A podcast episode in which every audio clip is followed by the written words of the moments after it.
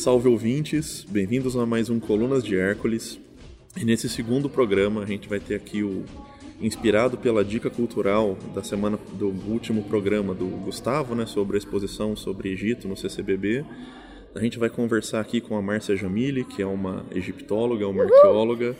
Se quiser se apresentar de maneira mais formal, por favor, fique à vontade. Bom, meu nome é Márcia Jamili, eu sou arqueóloga e divulgo arqueologia no canal Arqueologia Egípcia e também tem um site chamado Arqueologia Egípcia, no caso arqueologiaegípcia.com.br. Obrigada pelo convite.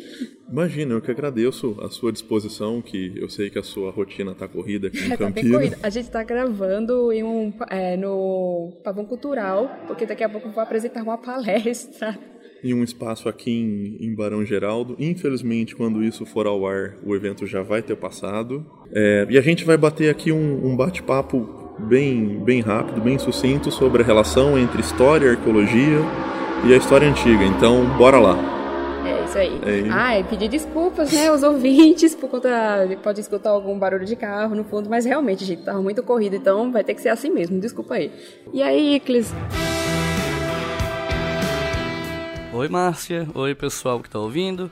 Caso eventualmente algum de vocês não me conheça, eu sou Iclis Rodrigues, responsável pelo Leitura Obriga História, edito e produzo esse podcast. Eu tô aqui para falar para vocês que o Colunas de Hércules é só um dos projetos do Leitura Obriga História que são financiados pela nossa campanha no Apoia-se. Se você acessar apoia.se barra e o link está aqui embaixo na descrição do feed desse episódio, você pode colaborar a partir de R$ reais por mês para manter no ar um canal no YouTube e, no momento dessa gravação, quatro podcasts o História FM, o História Noturna, o Estação Brasil e esse aqui em Colunas de Hércules. Todos esses projetos são gratuitos, são disponibilizados gratuitamente para todo mundo e são ouvidos por professores e estudantes de todo o Brasil. Além dos nossos vídeos que são cotidianamente veiculados em universidades, escolas e por aí vai. Então, se você quiser apoiar esses projetos gratuitos, educacionais e ajudar a manter eles no ar, colabore a partir de R$ reais por mês na nossa campanha no Apoia-se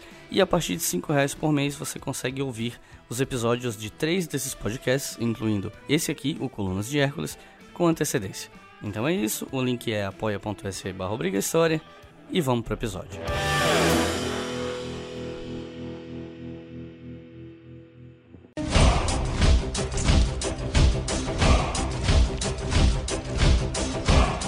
Acho que a primeira coisa que eu acho que é importante começar em qualquer tipo de conversa em relação a isso, e talvez imagino que isso já tenha sido perguntado bastante para você, hum. justamente o que te motivou para ir para essa área arqueologia. da arqueologia e depois a especialização na egiptologia. Na verdade, quando eu era pequena, eu já gostava muito de arqueologia. Eu não sei dizer com que idade foi, mas eu lembro que eu via coisas de arqueologia e achava muito fascinante o lance da pessoa passar tantas horas ali, é, escavando areia, passando pincel. Eu sei que é estranho. Indiana Jones mandou não, uma. Pior que Indiana Jones. Você não, não pegou não, essa referência? Não, não, não, não. Eu só assisti Indiana Jones depois da universidade. Que fantástico. Eu sabia quem era, mas Sim. eu não assistia. Porque que entre nós era um cara Sim. com um chicote, pô, que negócio estranho. Uhum. Aí eu não curtia. Mas eu gostava muito, eu via os documentários e achava realmente bem bonitinho. Tipo, eu sei que é estranho, mas eu achava muito legal. Até que quando eu cheguei aos 13 anos, durante a aula de história, a professora passou um documentário sobre o Egito Antigo. E até então eu nem sabia o que era Egito e tal. Tipo, para mim, Egito era algum país na Ásia de canibais ou algo assim. Então, quando eu tive esse primeiro contato e saber que o Egito ficava na África, sobre os faraós, eu vi aquelas imagens e pensei, ah, eu acho que é por aí mesmo que eu vou. Então, depois que eu entrei na universidade, lá em 2007, é, no curso que eu estava fazendo de arqueologia, não tinha nada a ver com o Egito Antigo, nem clássica, antiguidade, nada. Era tudo voltado para a arqueologia brasileira e especificamente para a sergipana. Eu sou sergipana, eu uhum. estudei na Universidade Federal de Sergipe. Só que aí eu estava meio entediada, sem nada para fazer, então foi quando eu abri o site e em 2014 eu publiquei o meu primeiro vídeo, eu nem sei se tá no ar, eu acho que não tá mais no ar, no canal, e desde então foi, foi indo. Foi indo e estou aqui agora. E é, é muito curioso pensar, porque a sua trajetória, acho que pelo menos por enquanto no Brasil, é uma exceção, né? Você se formar em arqueologia uhum. descolado da história, né? Eu acho que a é, Universidade de Sergipe, é, eu sim, acho, sim, sim. Eu acho que é uma das únicas que tem curso de, de arqueologia específico, né? Não, lá no Nordeste já, cresceu? já, tem, já tem membrais. É. Se eu não me engano, eu posso estar tá cometendo algum equívoco aqui. Eu não sei se vai dar para você colocar algum link em algum lugar para o pessoal, uhum. onde tem a lista certinha, mas não, se eu não me engano... Põe Deve ter umas sete universidades. É porque para nós, pelo menos aqui no Sudeste... De graduação. É, isso, aqui no Sudeste e Sul, essa, a, a área de arqueologia ela ainda está muito atrelada à formação, uma especialização da história, né? Uhum. E, é, e para nós da história é muito interessante pensar que todo esse apoio na cultura material, que é extremamente importante, uhum. especialmente dentro da antiguidade, para nós ainda acaba sendo um território muito desconhecido, né? Ah, é tanto que lá no Nordeste, na Universidade, na UFOB, é, a de Barreiras, é, lá na Bahia, eles têm um, eu sei que tem uma disciplina de história em que eles são voltados para arqueologia, para entender o lance uhum. da arqueologia e tal. Até porque arqueologia e história são meio que disciplinas irmãs, são, alguns dizem até primas. São, né? exatamente. É, eu eu estou fazendo aqui a, a, graduação na PUC e a gente teve uma matéria sobre arqueologia. Uhum. Para discutir desde a questão da importância da cultura material até mesmo a, a importância do, da arqueologia para a formação da história, né? Sim. A, a história ela, ela, é pautada nessa cultura material na sua origem. Né? Olha, até eu fui hoje num, em um evento para meninas super cientistas. Não sei se você conhece esse evento, que são garotas que são, passam por um sorteio para poder conversar com cientistas. E eu fui lá falar com essas meninas e estava falando até sobre o lance da história e arqueologia, porque algumas pessoas tentam separar os, as duas de qualquer forma, então cria alguma rixa, sendo que uma pode apoia a outra o Com tempo certeza. todo. Aí eu expliquei, por exemplo, que tem lugares que a gente vai procurar sítio arqueológico que a gente não vai às cegas. Nós olhamos às vezes os trabalhos dos sim, historiadores para ver o que, que eles falaram, para a gente ir buscar de fato a cultura material daquilo. Não é e é e mesmo se você for pensar assim, ah não, o historiador trabalha com textos. O texto ele é, ele faz parte da cultura material. ele não está então, descolado é, disso, né? a gente fala, a cultura material inclui é, coisas tocadas por humano, inclusive os textos. Exatamente. Isso isso é uma maneira intrínseca essas duas áreas, uhum. né? Eu também concordo que essa essa rixa, a história é fazendo aqui um meia-culpa, é uma área que ela quer arranjar briga com muita gente, né? Ela não é uma área amigável. Você pode já ver, tem historiador que briga com sociologia, com antropologia, com Olha, ciências ele que tá falando, não tem nada a ver com isso. Não, isso é um meia-culpa. É, isso é... Mas isso precisa mudar urgentemente. A gente está numa fase no país de desmonte da ciência, e principalmente ataque às ciências sociais, oh, é, perdão, às ciências humanas, que a gente precisa agora se unir. Não tem nada mais dessa rixa, não. Tem que se unir agora para tentar é, resolver a... essa questão. E mesmo que não fosse isso, né? É, o diálogo é produtivo, pelo, ele não é, ele não é, ele não prejudica a história. A história não vai deixar de ser história porque ela conversa com a arqueologia, assim como a arqueologia não vai deixar de menos, ser menos arqueologia por causa da história. E é até infantil pensar nisso, né? É muito infantil, não tem nada a ver. Mas enfim. Sim. E aproveitando agora esse esse fio condutor, eu queria conversar um pouco sobre justamente a importância da arqueologia, né? Que uhum. muitas vezes a gente acaba não pensando da importância, a importância que esse campo tem para o nosso cotidiano, né? Uhum. Assim como a história antiga, às vezes acaba sendo uma coisa meio distante, entretanto... É, mas assim, quando a gente vai olhar, sei lá, usando o Egito, que é a minha área de especialização, o Egito está tão imerso na nossa cultura popular hoje, por exemplo, você liga a TV vê uma propaganda e estão usando o Egito como exemplo, tipo máscara facial para aparecer com Cleópatra, ou então mesmo na música, o Olodum, né? E... O El Chan também. O El Chan. Você tem os dois, exatamente. Então, tipo, olhando do lado da cultura popular, não tem como. A gente tem que entender um pouquinho de onde é que vem aquelas referências. Discussões sobre etnicidade, por exemplo, que europeus foram para o Egito Sim. e tentaram tomar a história deles, sendo que o Egito está na África e está ali naquela região da crescente fértil. São questões atuais de identidade que a gente não pode deixar de lado. Eu falei do Egito, mas questão de identidade até que mesmo aqui no Brasil é claro, é indígena. É muito interessante ver que justamente é por essa proeminência que o Egito tem, ele tem um campo próprio de estudo, né? Uhum muitas vezes a gente coloca ele justamente descolado da África, né? Parece que, assim, existe o Egito e existe a África. Uhum, e isso é puro é, orientalismo. É, é muito estranho ver. Aí outra coisa da arqueologia, puxando agora para o Brasil. Por que aqui Campinas tem tantos lugares com nomes indígenas? Sim. Aí, ó, cadê os historiadores e é. arqueólogos? Vamos lá discutir isso aí, porque quando eu cheguei aqui, ah, e outra coisa, né? Eu vi também muito patrimônio abandonado aqui, isso foi um choque para mim, e vários lugares com nomes indígenas. Eu olhei, hum, interessante. É, isso era uma coisa que a gente estava conversando um pouco em off sobre justamente esse descaso que, no caso da cidade de Campinas, tem um pouco com esse patrimônio público, assim. Campinas tem um patrimônio muito interessante. Eu acho realmente que a população Precisa. deveria começar a olhar isso o, com muito carinho. O campo de história local tem muito a crescer aqui em Campinas. Aqui tem um laboratório de arqueologia também, não tem? Tem, tem. É Se eu não me engano, tem. Mas, salvo engano, também é é a antiguidade. Eu acho que o é. Funari. É que o, problema do Funari é que ele é um camaleão, né? o problema é, não. É, problema entre aspas. É porque você nunca sabe direito onde ele tá. Ele é um monstro, né? Então... Mas ele é incrível. Se você, ouvinte, escrever para ele, com certeza ele vai responder com algum artigo de, sei lá, qualquer pesquisador. O cara é muito legal. É, não, é, dando um spoiler pro futuro, eu tô, tô planejando. Olha! Fazer uma conversa com o Funari. Isso ainda tá muito nos bastidores, eu ainda não entrei em contato com ele nem nada. Inclusive, se você conhecer o Funari e quiser fazer essa ponte ponte. Eu conheço o Funari. Aham. Uhum. Eu posso fazer o ponte. Olha aí, olha. olha. Mas porque é uma sumidade de, da área da história, da arqueologia, da história clássica. Uhum. E tá aqui do lado, né? Então é. é eu, pena que eu não vou poder ir procurar uhum. ele por conta do, de estar tão corrido aqui no evento. Mas. Ok, né? É. Fazer o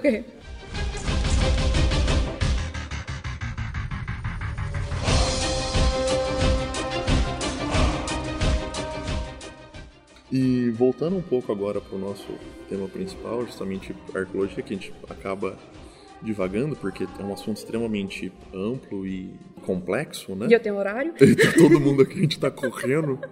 para você, enquanto uma brasileira, hum. além dessa questão da, das etnicidades, você, qual você acha que são as maiores contribuições que você consegue trazer ou questões diferentes para esse campo, né? Nossa. Da arqueologia, da... Nossa, eu? Claro, porque você é... Todo profissional é proeminente e você está galgando um espaço interessante, Eu né? acho.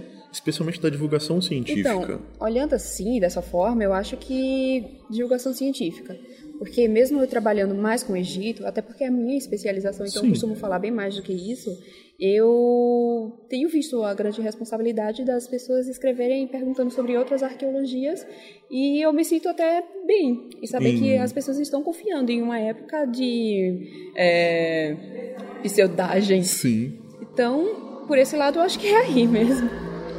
Visitem meu canal. Se inscrevam, compartilhem, que isso é, é muito importante. E você, enquanto uma especialista na área, e essa eu acho que também imagino que seja uma questão que já devam te perguntado bastante. Como você vê essa questão do, do patrimônio, especialmente do Egito, hum. hoje, em grande parte, estar fora do Egito, né?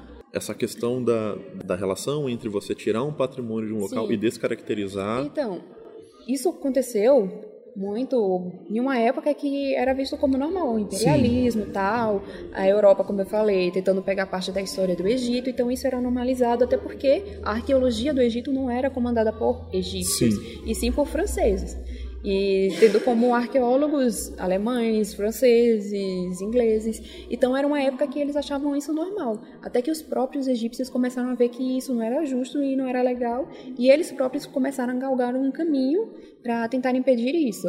É tanto que hoje tem campanhas de egípcios coordenadas por egípcios, algo que, tipo, uns 15 anos atrás. Era algo impensável. Era né? algo impensável. Nossa, até hoje, quando a gente fala sobre patrimônio egípcio, o pessoal fica com aquele lance de não, mas não pode deixar no Egito porque eles vão destruir tudo. Sendo que Nefertiti na Alemanha furaram embaixo do busto dela a Segunda Guerra Mundial quase perdeu. Nós perdemos artefatos É, eu ia falar a questão do Museu Nacional. É o Museu uma... Nacional, que pegou fogo e, tipo, é um museu que foi incendiado em um contexto fora de, fora sim, de guerra. Sim. Tipo, porque normalmente museus, quando são destruídos, é em contexto de guerra. Sim. O Museu Nacional não foi. Então... E essa, essa questão de, desse argumento que é muito usado, né, de que não, a gente não devolve porque eles não vão saber cuidar. É, eles estão fazendo o grande é... museu agora para Então, mas para mim tem um, um, apresentador de TV norte-americano chamado Trevor Noah, não sei se você conhece ou não. Ele apresenta o Daily Show. Para mim ele dá uma solução fantástica, que é simples. Cobra desses museus que lucraram por anos desses patrimônios que construam um bom museu no Egito. Uhum. Se o argumento não é esse, ah não, eles tudo bem, constrói um ótimo museu ali, mas deixa na tutoria. Só do... para esclarecer, hoje o Egito ele quando fala em repatriar, ele não perde todos os artefatos, Sim. só perde aqueles os quais são importantes para a história da são arqueologia os mais egípcia. icônicos, é, né? icônicos. Que é a Pedra da Roseta, o busto da Nefertiti e o outro não lembro, são três. É. Uh, mas os demais, eles pensam, já foi descontextualizado, ou seja, já foi tirado do seu local original e é parte da história se perdeu, que ao menos seja de estímulo para que pessoas em outros países possam visitar o Egito algum dia. Sim. O problema é que muitos desses museus estão na Europa, em países de primeiro mundo. Aí a outra solução deles é fazer museus de réplica, como o que eles fizeram agora em Curitiba. Sim. É, Curitiba, foi, eu já foi, fui confundir é, a cidade. É em Curitiba que monta. É o Museu da Rosa Cruz, né? É, tem o da Rosa Cruz, mas o que eles é, ajudaram tal, na confecção foi o do Tutankhamon. Uhum. E é lindo. Eu É? visitei, foi quando eu fui entrevistar o Zahi Hawass, Uhum. que já foi ministro de antiguidades, diretor do Supremo Conselho de Antiguidades, e ele próprio disse que isso é feito para estimular as pessoas a gostarem do Egito e até mesmo, isso são palavras minhas, de certa forma você começar a observar seu patrimônio. Sim. Só para contextualizar, às vezes, pro ouvinte que é, é desatento, não tem obrigação de ser nenhuma de saber, né? Falar um pouco justamente sobre a importância da Pedra de Roseta, né? especialmente Uhum. não só pro pro Egito, mas para arqueologia em si, porque ela é um grande marco, né? É, foi ela, de certa forma, de certa forma não, ela é basicamente a ferramenta, a chave que decodificou os hieróglifos. É, o pessoal fala do Champollion, que foi quem traduziu, mas tiveram outros pesquisadores que se debruçaram sobre essa pedra para tentar traduzir, porque ela está em egípcio antigo, está em, Em grego, em, né? grego e está em demótico. Aí, como muitos classicistas já sabiam grego, então foi meio que aquele lance de quebrar um código É, foi a mesmo. chave, né? Uhum. Porque justamente, para quem não conhece, não- depois a gente pode postar um link, é uma pedra que tem um- o mesmo texto nessas três línguas Ah, diferentes. E daí, justamente, a partir desse trabalho de, deco- é, literalmente, de quebrar o código, que conseguiram começar a decifrar os hieróglifos, que isso é no século XIX, né? Século XVIII. Não, foi no 18, 19. Até o século XIX, o Egito era um grande mistério, né? Totalmente. e por não se entender a linguagem dos hieróglifos e justamente isso contribuiu muito para se criar essa mística em volta do Egito, né? Pois é. Aí, e uma coisa interessante é que muitas pessoas têm o sonho de ir para o Egito para trabalhar, mas vamos lembrar que o Chapolion, ele não tinha visitado o Egito antes de traduzir a pedra. Ele traduziu a pedra usando uma cópia. Sim. Então, gente, tirem esse fascínio de ir pro Egito escavar. Embora eu queira muito. Mas eu ainda não fui pro Egito, mas eu quero um dia ser coordenadora de escavação. Mas tirem esse fascínio, esse fetiche, como dizem, da escavação. Sim. Porque a arqueologia não é só escavar. Inclusive, até mesmo você trabalhar com textos, revisando trabalhos e tal, ah, fazendo a revisão bibliográfica é um trabalho de arqueologia. Com certeza. E hoje em dia, especialmente, justamente com, com cortes na ciência é, e a tecnologia a nosso favor, você pode trabalhar na, na na sua casa, né? É, foi o que eu fiz. Você digita Sem verba, eu fiz revisão bibliográfica e acabei fazendo dois trabalhos incríveis, modo que foi sobre a aquacidade do Egito. Foi algo que eu fui ali, fui descobrindo e usei. Fui revisando os textos e acabei fazendo o trabalho. Aí também, se tiver links, eu posso mandar os Manda, artigos resultantes do- desse- dessa pesquisa. Com certeza, esse vai ser um, um programa com bastante links. assim. E espero que tenham de colocar link. A gente tem, tem sim. Qualquer Ok. coisa eu publico no Twitter, no Facebook da página, isso não é problema de divulgação, a gente resolve. Ok.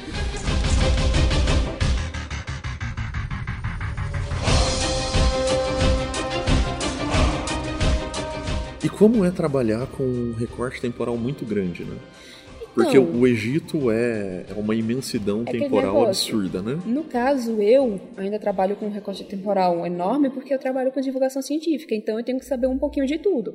Mas um pesquisador que não precisa ter essa carga de divulgação e tal, ele pode simplesmente escolher um período no tempo, sei lá, quer trabalhar com gênero na 18ª dinastia. Sim. Ou então não quer trabalhar com sepulturas Badarian, que é lá na, no pré-dinástico, que é a pré-história egípcia, né? Sim. Botando aspas aqui.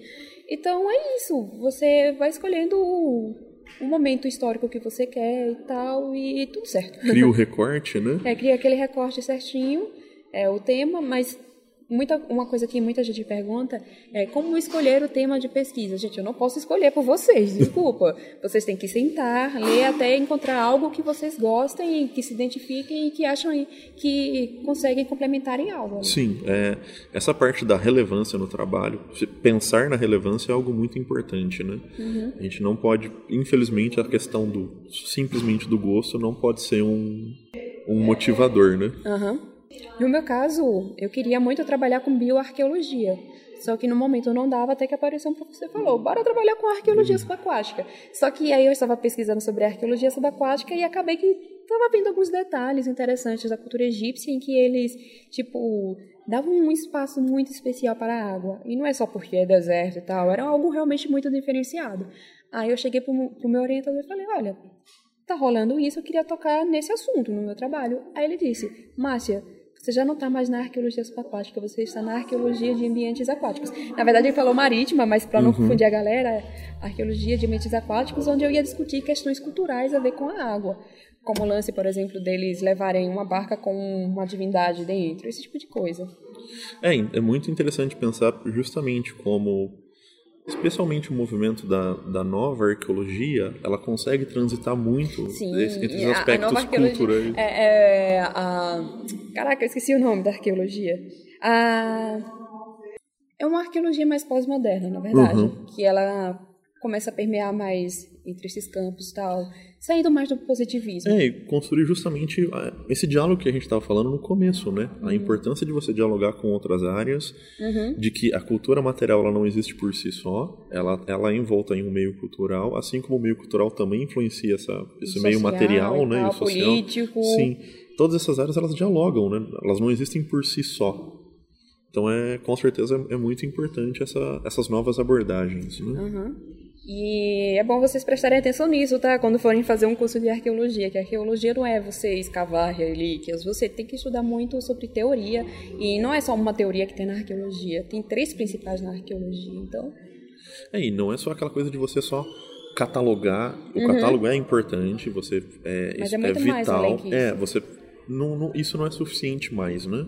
E o que é algo muito bom, né? Porque muitas vezes, pelo, pelo pouco que eu estudei, justamente a foi justamente nessa base do, do catálogo que algumas coisas meio complexas foram surgindo, né? Como, por uhum. exemplo, o ultranacionalismo muitas vezes se apoia nisso, Sim. aquela velha discussão sobre a questão da, do, da, da teoria da emanação ou mesmo da... Nossa, fugiu o nome da outra teoria. Corta isso de novo. Corta não, se vira aí. É aquela tem a cultura da emanação, que surge em uma região e, e vai para outros povos. Que no caso você está falando de arqueologia tem outro nome que eu também esqueci. Eu tô pensando, eu tô lembrando dos autores, que é aquela discussão do Binford e do Child. Uhum. Que é justamente tipo, um povo cria um artefato melhor uhum. e daí e a partir desse contato eles, eles vão outros outros povos vão chegando nisso só que de uma maneira piorada ou se é possível povos diferentes com culturas diferentes chegarem no mesmo artefato, é uma né? teoria extremamente defasada. Sim, com certeza. E o, o problema é que, infelizmente, hoje, alguns setores sociais tentam resgatar isso, né? É, mas é que assim, quando a gente pensa em uma arqueologia mais antiga, essas com um pensamento mais positivista e tal, alguns pontos realmente são interessantes, só que também a gente tem que lembrar da pluralidade da, da humanidade. A humanidade é extremamente plural. E muitas dessas abordagens de falar que um artefato surgiu em um lugar e foi se expandindo para os outros, ou para outros, tem até um certo fundo de racismo. Né? Sim, com certeza. É. Vamos pensar nos povos indígenas aqui no. Brasil, como eles sofreram muito a história a, deles. É, e agora, muitos arqueólogos. Agora, até parece que foi ontem. Sim. Há alguns anos, alguns arqueólogos têm dado essa nova roupagem para discutir a história dos indígenas no Brasil e fizeram descobertas incríveis. Sim, sim, com certeza. Tem um, um professor que chama Natalino que ele discute isso, especialmente na, na questão do Brasil, onde ele compara justamente como até certo, até certo período, muitos historiadores e arqueólogos eles queriam comparar e colocar como superior civilizações como, por exemplo, os astecas, os maias, justamente uhum. pela questão da riqueza da cultura material. É, só que aí ele olhava para o monumento, enquanto que aqui no Brasil a gente também tem monumento. Aí falam isso, por exemplo, da civilização maia, azteca, e quando a gente olha para a história do Brasil, pensa, ah, não tem nada, sendo que tem. A gente pensa, por exemplo, nos megalíticos no, na Amazônia. E a propósito, não tem pirâmide na Amazônia, pelo amor de Deus, não tem. E os sambaquis, que são alguns Sim. arqueólogos acreditam que são monumentos, e eles têm características de monumentos, só que em vez de pedra você está usando conchas. E ossos humanos, mas isso é um detalhe. coisa pouca ali. Coisa pequena, coisa é, boba. Detalhes. Quem nunca, né? Aí se você olhar com carinho para a arqueologia brasileira, vai ver coisas incríveis. Então, assim, não vamos tentar comparar civilizações, sociedades, cada uma tem sua especificidade. Não é assim que funciona, né? É, não a é gente assim já, já superou isso, eu espero que uhum. há, há, muito tempo, né? Uhum. E voltando um pouco mais ao, ao recorte inicial, que é justamente pensar a arqueologia do Egito hum. e pensar justamente essa grande influência que tem dentro da cultura pop, dentro da não só da cultura pop, mas é um campo extremamente tradicional, né? Extremamente. Dentro do, do mundo da, da, história em si, a egiptologia ela é, ela é fundamental pelo papel que o Egito tem ali dentro do, do norte da África, no Mediterrâneo ali, né? Uhum.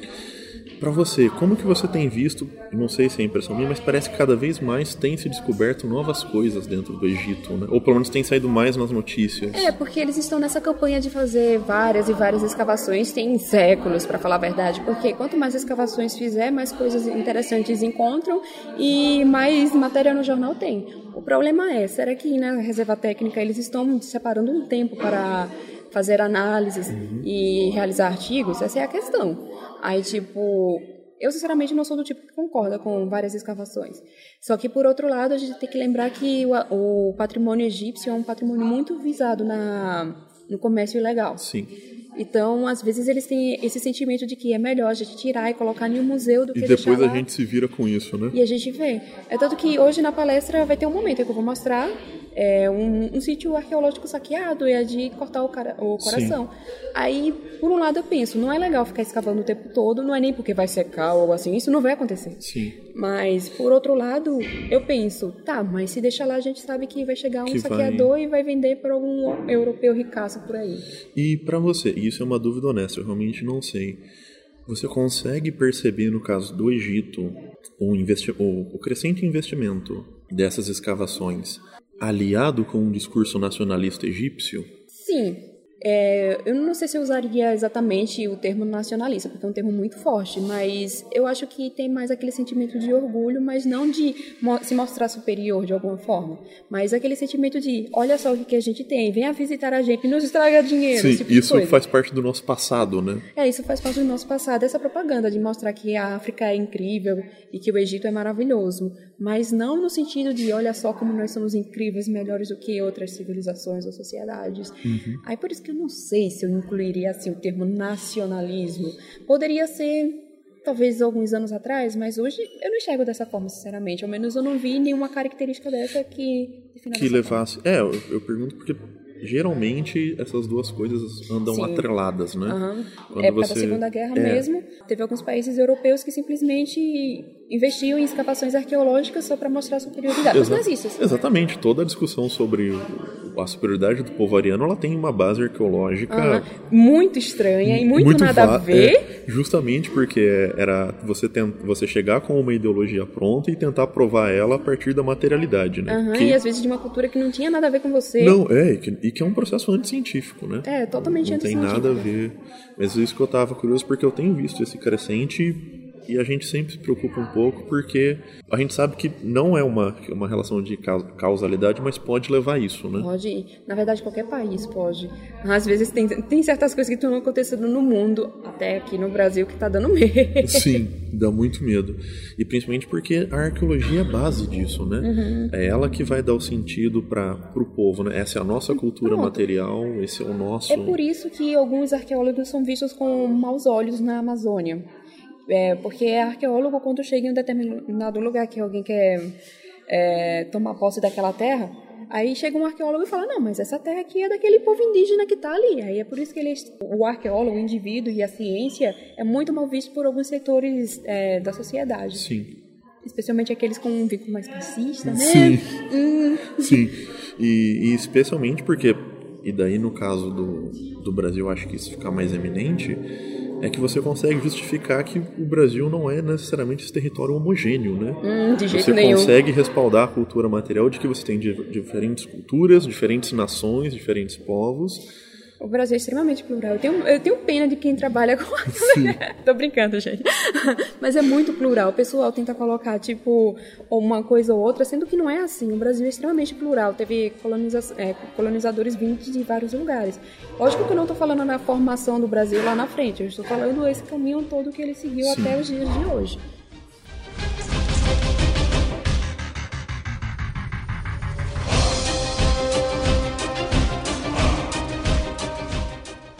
Queria agradecer a, a, ao espaço que você concedeu, porque eu sei que foi corrido, eu sei que está sendo corrido para você. É, queria pedir desculpas aos ouvintes, porque essa foi uma conversa talvez um pouco Apesar de ela foi muito produtiva, mas ela acabou sendo um pouco difusa, mas é justamente porque a gente está em um, em um espaço que está com o tempo corrido. Uhum. Eu espero no futuro convidar a Márcia Jamile de novo para a gente conversar com mais calma, mais especificamente sobre Egito. espero que vocês tenham gostado.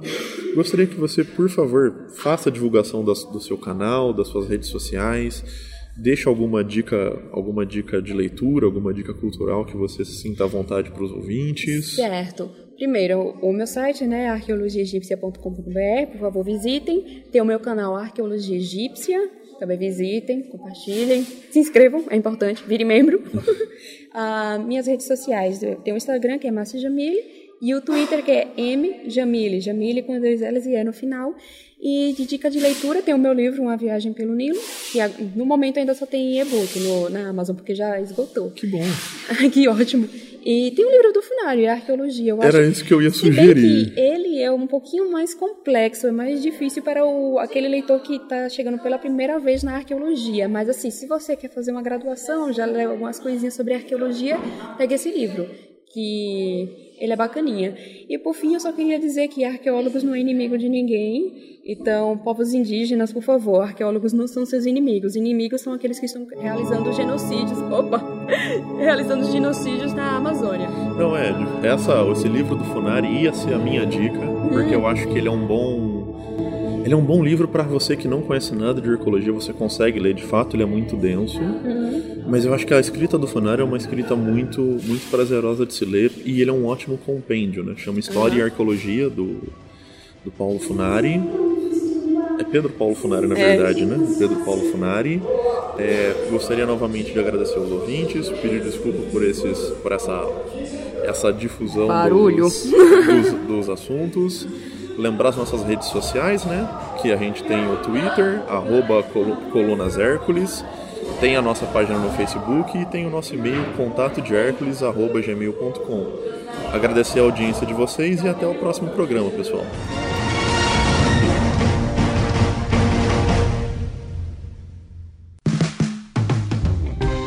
Este podcast foi financiado por nossos colaboradores no Apoia-se.